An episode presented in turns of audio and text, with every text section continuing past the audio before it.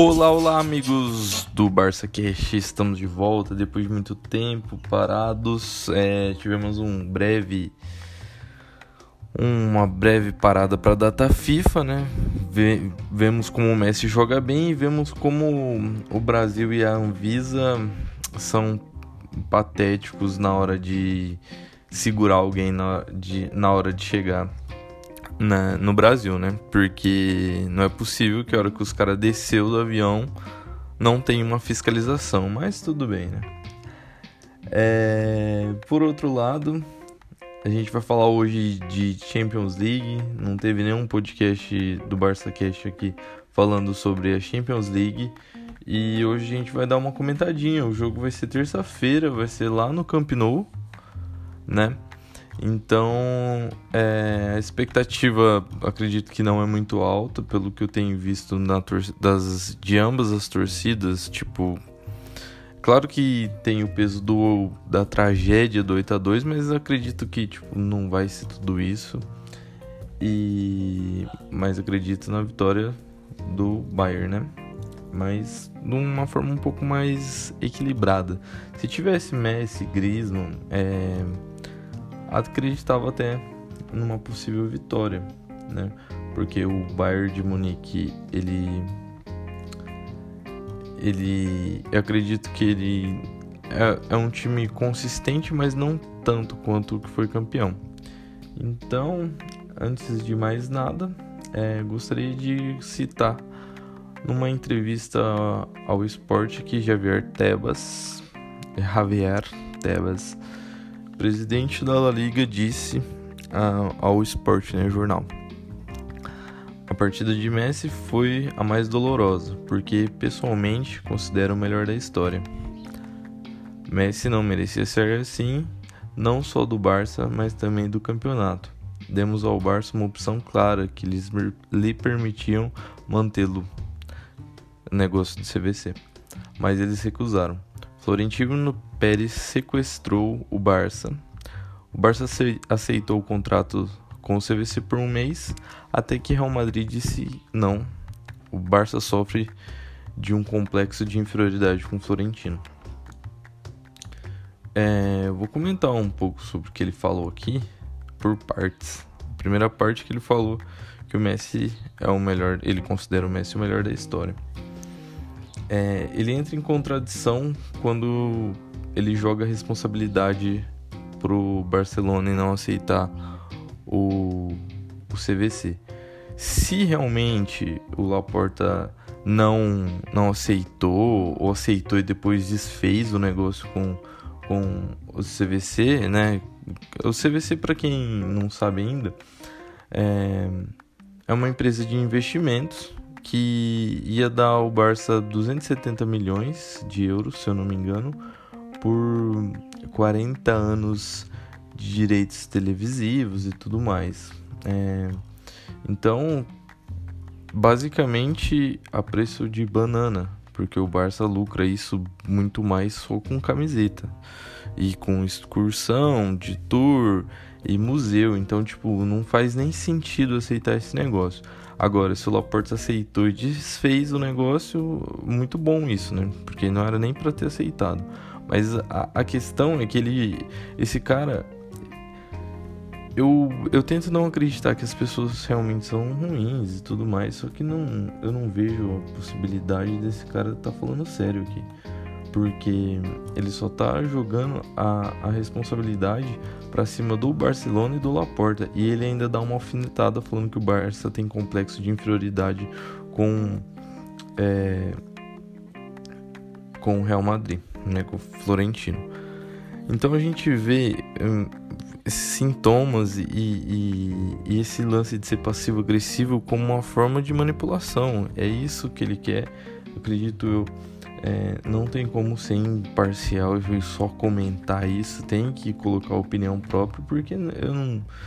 Primeiro que eu acho que ele tá mentindo, porque ele queria pressionar o Barça a aceitar essa micharia a longo prazo, e por mais que eu acho que o Messi é o melhor jogador da história, eu acho que isso aqui, aceitar o CVC em troca de permanência, pela permanência do Messi, eu acho que, tipo, é é uma coisa absurda. Tipo, é não pensar daqui 20 anos. Daqui 20 anos vai, vai pegar o quê? O direito televisivo vai estar tá onde? Não vai ter dinheiro. Então, tipo, é, querendo ou não, acho que o Laporta aceitou isso. Acertou nisso. Porém, liberou o Griezmann quase que de graça. Podia ter liberado o Griezmann antes e ficado com o Messi. Mas, enfim, a gente vê como que tá difícil. A gente não entende o que o Laporta faz. Apesar de. Eu, eu entendo que. É um assunto para outro podcast, mas eu entendo a, a necessidade de, do, do Laporta de reduzir a folha salarial, porque estava em 110% da receita, agora está em 80%. Então, tipo, não tem como a gente olhar e falar: meu Deus, o homem não está fazendo a diferença. Claro que ele está preparando o time para daqui uma, duas temporadas, mas a gente quer ver resultado agora e tem que ter paciência. É assim que funciona.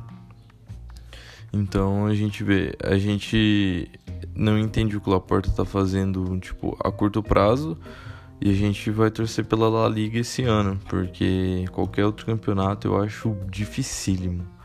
A gente tem jogadores poucos, pouco decisivos no mata-mata. É, com o Messi e Griezmann já foi um aperto danado para ganhar a Copa do Rei. Foi uma das competições mais emocionantes que eu vi, mas foi uma das competições mais difíceis, né?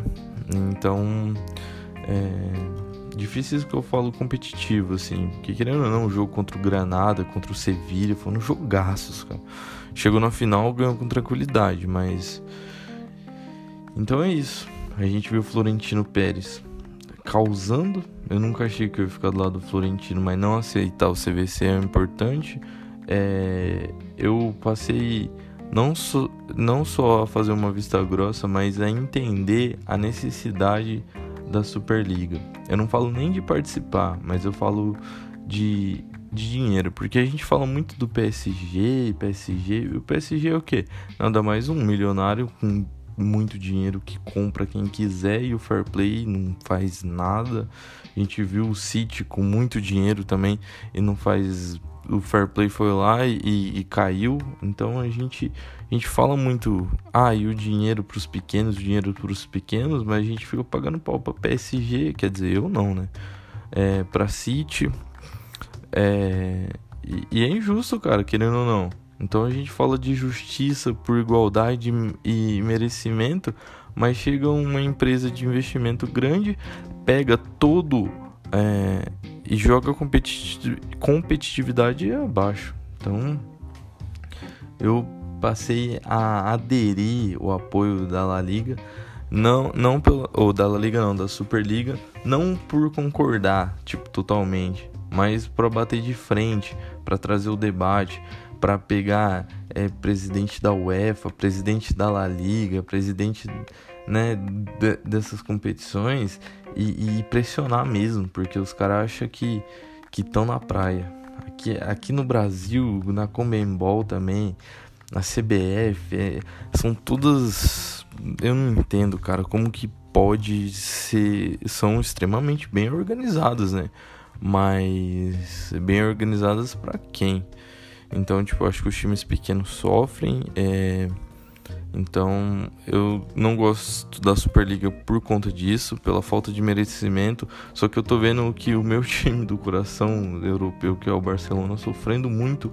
É, foi o time que mais sofreu com a pandemia e a gente não viu flexibilização da La Liga. Então eu particularmente gostaria que o Barcelona saísse da La Liga é, e se jogar outra, outra competição que fosse a inglesa. Se bem que não tem muito pra onde correr também, né? Vai correr pra italiana, que é extremamente fraca. A Ligue 1 é uma piada. Então, tipo, a gente tá complicado, né? Torcer pra o Javier ir embora logo e a Superliga não ser necessariamente acontecer. É, dito isso, finalmente vamos falar de Champions League, que eu me empolgo demais com os assuntos. Então, é, o jogo vai acontecer nessa terça-feira, lá no Camp Nou. E vai jogar contra o Bayern de Munique às 4 da tarde. A primeira rodada da Liga das, dos campeões. Esse agora é dia 14 do 9, né? É... Vitória, derrota ou empate? Cara, eu apostaria muito na derrota, mas uma derrota simples. Eu não acho que vai ser uma derrota estrondosa e talvez até um empate. Eu não consigo acreditar na vitória porque eu acho que o time não tem coletivo para lutar contra o coletivo do do do Bayern. Talvez o coletivo do Bayern a longo prazo, é, tipo o coletivo do Barça a longo prazo poderia bater de frente, sim. Vamos supor daqui 15 rodadas. É, 15 jogos do Barça, a gente já vai ter certinho como é que vai ser o esquema, porque até agora o Coman tá testando, a gente não sabe ao certo como que vai funcionar sem o Messi.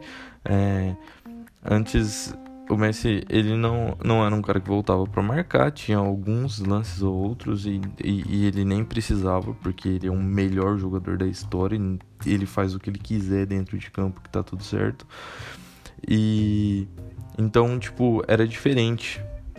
Necessariamente tinha que ter um 9 que voltava para marcar. Necessariamente os pontas tinham que ter certos comportamentos que voltavam para marcar. Agora não. É, defensivamente ganha mais um homem, mas ofensivamente perde mil, né? Então a gente tem que ver como é que vai reagir. O Memphis, ele chegou no Barcelona, parece que o cara foi criado na Masia, porque é incrível o, o, que, o que esse cara tá fazendo. Jogou muito agora na, na data FIFA, é um jogador incrível, um jogador que, e particularmente, vai carregar esse 9 nas costas tranquilo. A gente vê que é um jogador incrível é um ponta, é um meio atacante, o cara faz e desfaz. Jogador rápido, ágil. Não jogou bem no United, jogou um bolaço no Lyon e agora tá jogando muito bem no Barcelona. Vamos ver como é que vai reagir, né? Tipo, a longo prazo.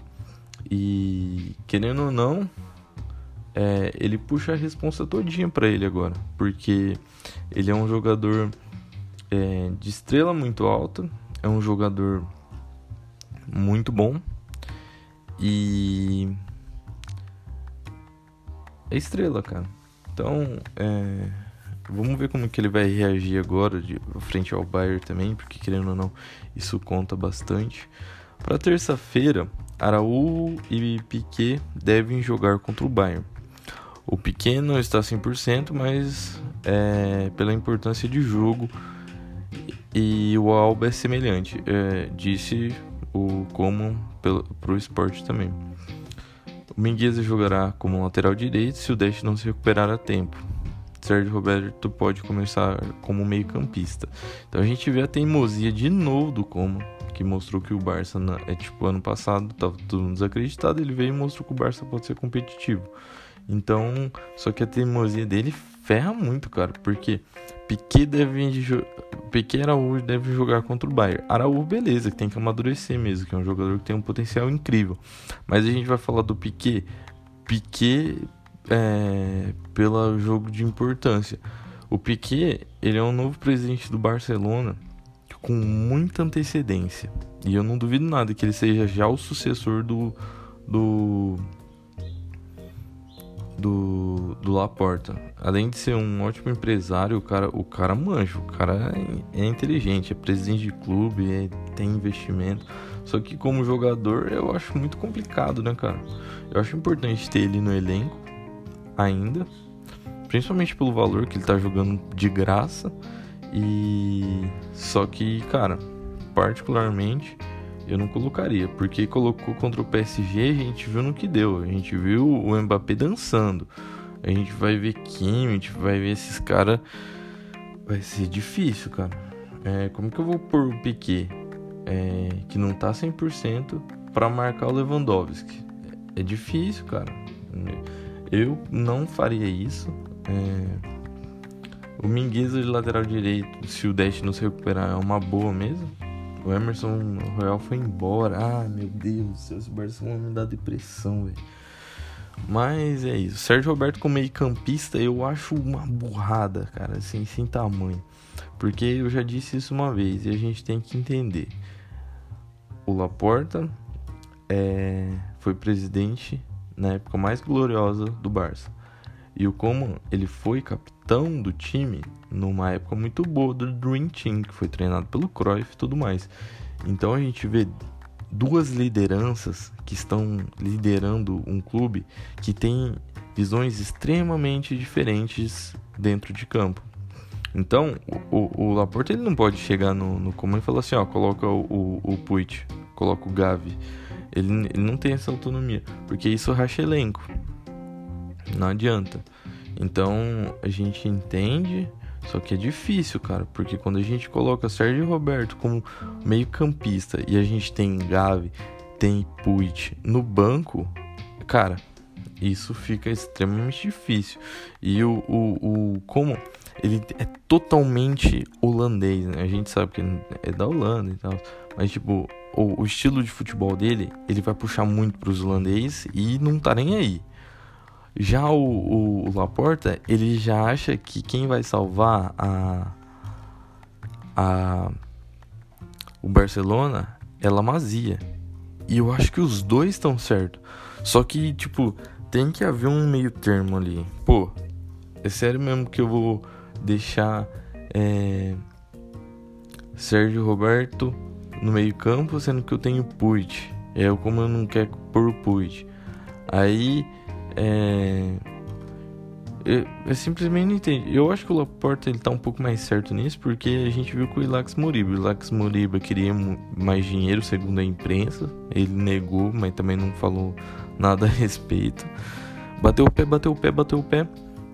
O Laporta falou: Não, aqui não é assim não. Se fosse o Bartomeu, eu tinha conseguido. Né? Mas a gente vê que, tipo, pelo menos o. O Laporte não tá 100% entregue a essa filosofia que ele tem que vai salvar o Barça. Já o Coman não, o Coman tá trazendo todo mundo da Holanda. Então, tipo, vai ser difícil, cara. Esse, esse jogo vai. Não sei se é divisor de águas, mas, tipo, pode ser que surpreenda. Quem sabe a gente ganhe de 1 a 0, 2 a 0. Mas eu não tô muito otimista, não. Principalmente com essas informações que eu passei agora do que o Coman falou. É. Já vi Miguel, Ravi Miguel, é, do AS, jornal, disse Bright White saiu hoje do treino é, com muitas dores no joelho. Pode ficar afastado 3 a 4 meses. A gente nunca torce por lesão de jogador nenhum.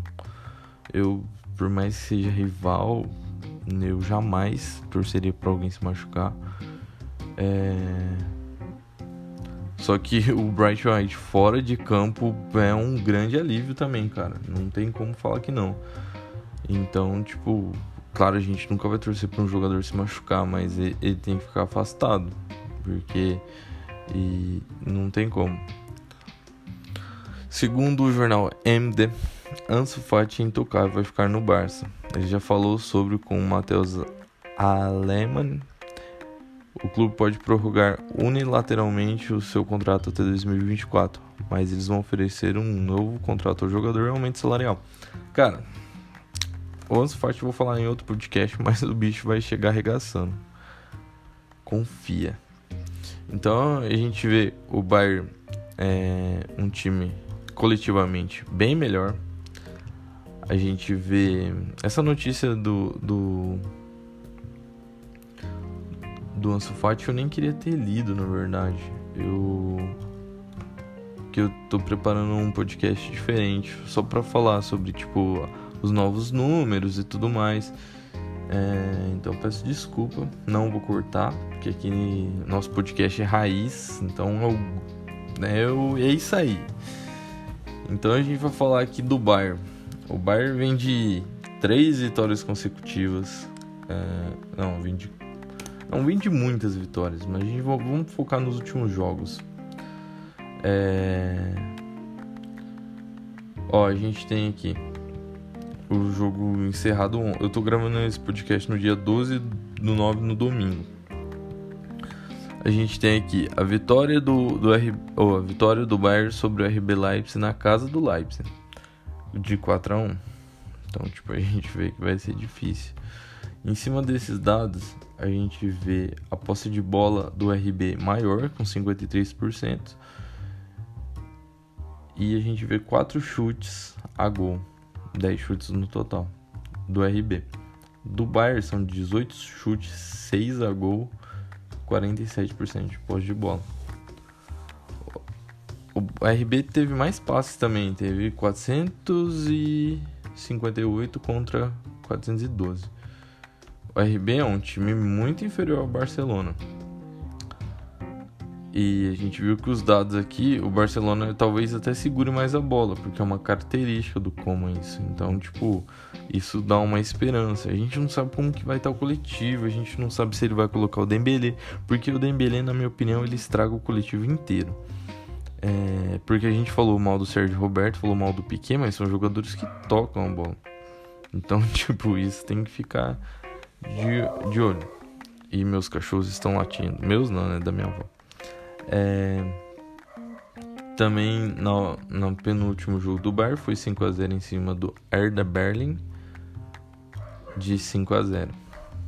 Já nesse caso, o Bayern chutou 16 vezes, 6 foram ao gol, 64% de posse de bola. Então a gente já vê a diferença, né? O outro time chutou 3, 7 vezes, 3 foram ao gol, 36%.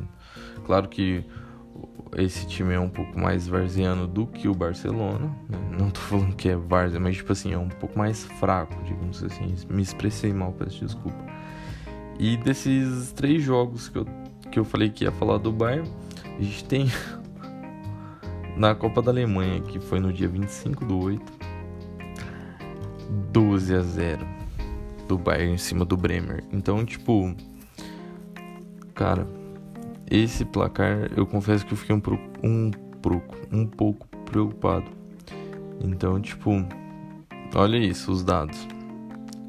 O time, o Bremer. 7 chutes, 1 a gol, 32% de posse de bola.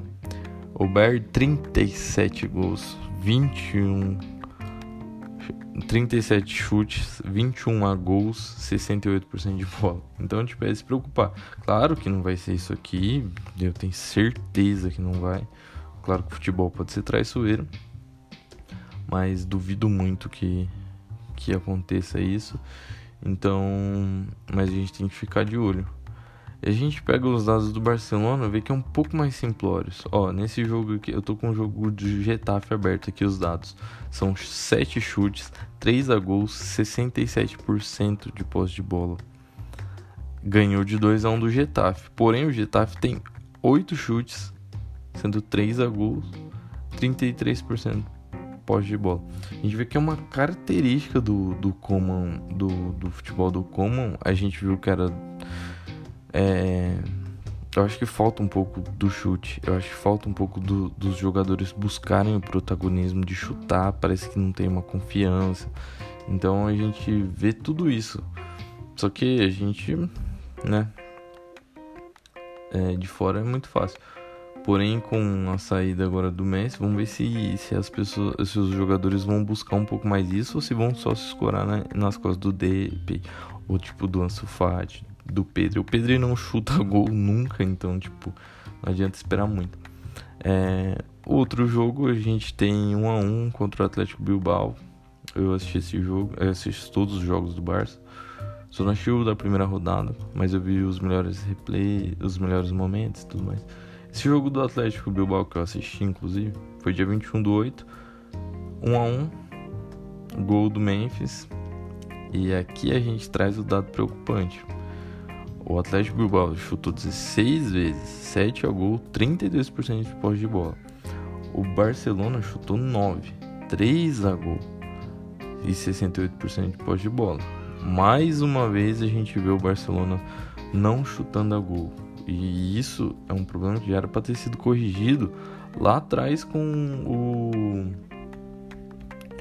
o com o Valverde mas não, chegou o Setien e piorou isso, que foi tipo muito complicado. Né? E por último dos jogos, né, é, teve o Real Sociedade. Esse eu confesso que eu não assisti, então não posso dar muita opinião.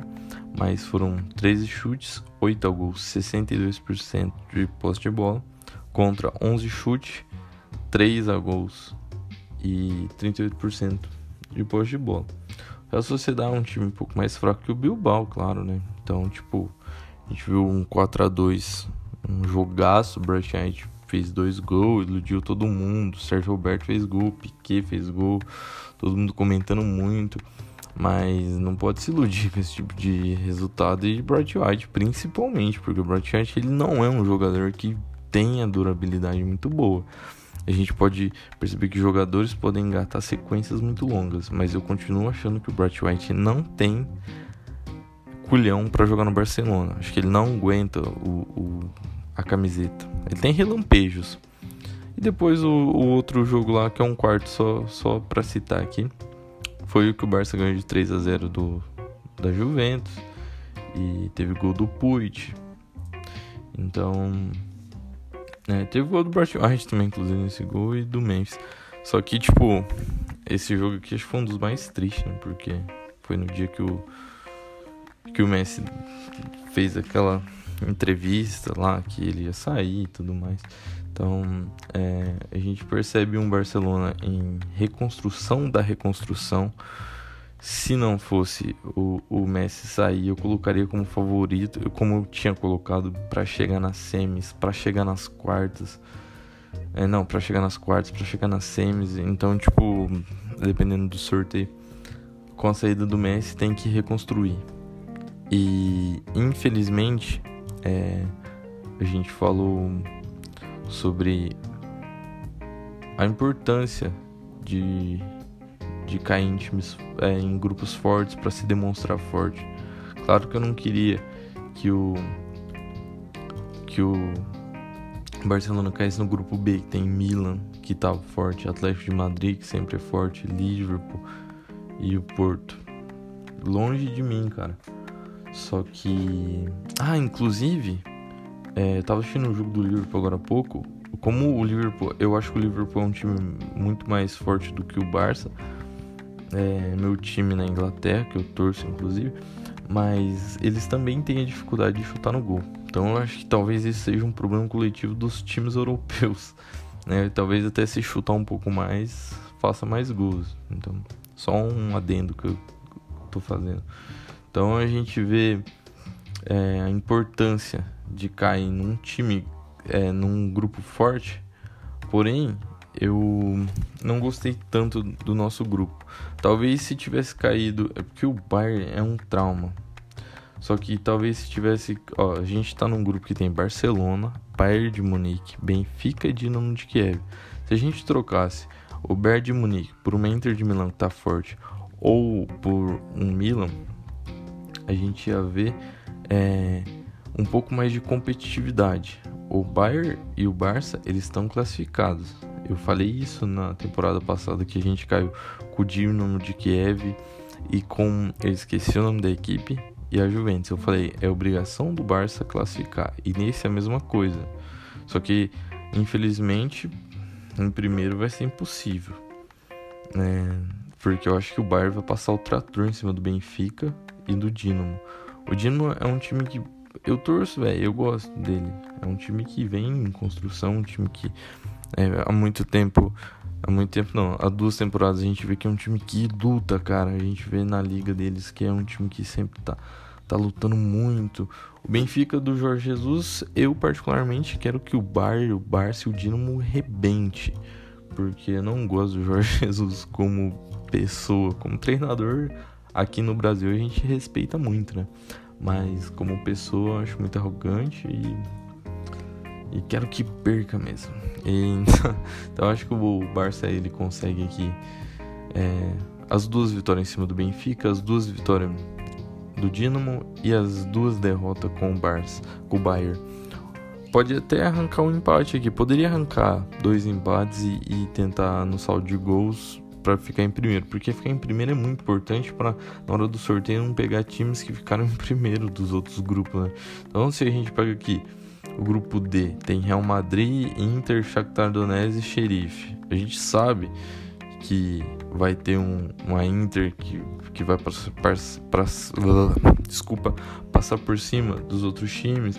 O Real Madrid pode ser que surpreenda, mas eu também vejo um time acho que até um pouco mais fraco do que o do que o do que o Barça. Então vai ser e essa Champions vai pegar fogo. Dando uma passadinha no grupo F aqui, que estão abaixo da gente, Atalanta, Manchester United, Vila Real e Young Boys. Então eu nunca torci tanto para Atalanta e pro Vila Real igual eu tô torcendo agora. Não só porque eu sou adepto, eu sou torcedor do Liverpool na Inglaterra, mas porque a gente vai ser difícil aguentar os caras, velho. Os Ronaldete vai ser difícil, porque você vai falar que o que o Cristiano não vai meter gol contra o Atalanta, Vila Real e Young Boys, aí vai ver os caras, é porque falaram que tava tudo acabado, é porque não sei o que, vai ser, vai ser difícil, cara. E dando uma passadinha no, no grupo do Messi lá em cima, Clube, Clube Bruges, Manchester City, PSG e RB Leipzig. É um grupo interessante, cara. Eu particularmente gostei desse grupo aqui vai ser um pampeiro. É, eu não vou ficar vestindo camiseta do PSG, mas porque eu não gosto do PSG, mas se ganhar a Champions, se ir para frente, eu vou ficar muito feliz pelo Messi. Por mais uma crítica quebrada e já pensou, a oitava bola de ouro. Então, independente da minha torcida. É claro que primeiro o meu clube do coração do Brasil, que é o Corinthians, depois o Barcelona, depois o Messi. Então é, a gente torce pro Messi, pro PSG não. Quer dizer, falando por mim, não em nome de todos os colegas do Brasil, né? porque não tem nem como. Então é isso, cara. Eu acho que o Barça vem para uma derrota. Acho que vem para uma derrota humilde e pode surpreender. E eu quero muito que surpreenda. Eu quero muito chegar aqui na terça-feira depois do jogo e falar: Meu Deus do céu, o Barcelona ganhou de 2 a 0 ganhou de 3 a 0 do Bayern. Mas eu hoje, no domingo, dia 12 do 9, não acredito na vitória do Barcelona. Claro que a gente vai estar tá torcendo e depois a gente usa a hashtag Nunca Duvidei, né? Então, é, eu não sei como é que tá o Dembele, eu acabei não pesquisando, eu peço desculpa mas acho que o Dembele ia para jogo, se eu não me engano. Deixa eu dar uma pesquisada aqui. Mas é, é, ele tá machucado. É incrível como se machuca, né? Não se machuca, não joga. Esse entre Lax Moriba que eu não gosto e, e Dembele eu ainda prefiro o Dembele. Eu não entendo a permanência do Dembele no Barcelona. E os caras querem renovar ainda, mas tranquilo. É... Olha só, aparentemente ele tá machucado mesmo. Então, é um jogador caro, né? Tipo, a gente nem. Eu não. Essa. É, é um jogador caro, um jogador que não apresenta o que tinha que apresentar. E é um jogador que tem que ser vendido. Tem que ser vendido não, tem que ser liberado, porque é muito mais fácil assumir o prejuízo do que ficar mantendo. Manter o Dembele no time é igual o Palmeiras que tava mantendo o Lucas Lima, não vai jogar, não vai. É, tipo, não adianta, você vai ficar insistindo numa coisa que tá dando errado. Então, é, inclusive eu tô dando uma olhadinha aqui nas notícias. O Luke De Jong eu tinha esquecido de falar. É, mas eu vou falar num próximo podcast que eu vou postar já já. E eu particularmente não gostei da contratação, mas tudo bem. Não vamos renovar, vamos lá no Twitter, vamos falar pular a porta em massa, falar, cara, não renova com o Dembele, pelo amor de Deus, porque quando ele não renovar, o churrasco vai ser aqui em casa. Então é isso, galera. Muito obrigado por ter ouvido até aqui. A minha indignação e a minha tristeza com a rodada da Champions League que se aproxima. Visca Barça, Visca Catalunha pra cima deles, porque é tudo nosso.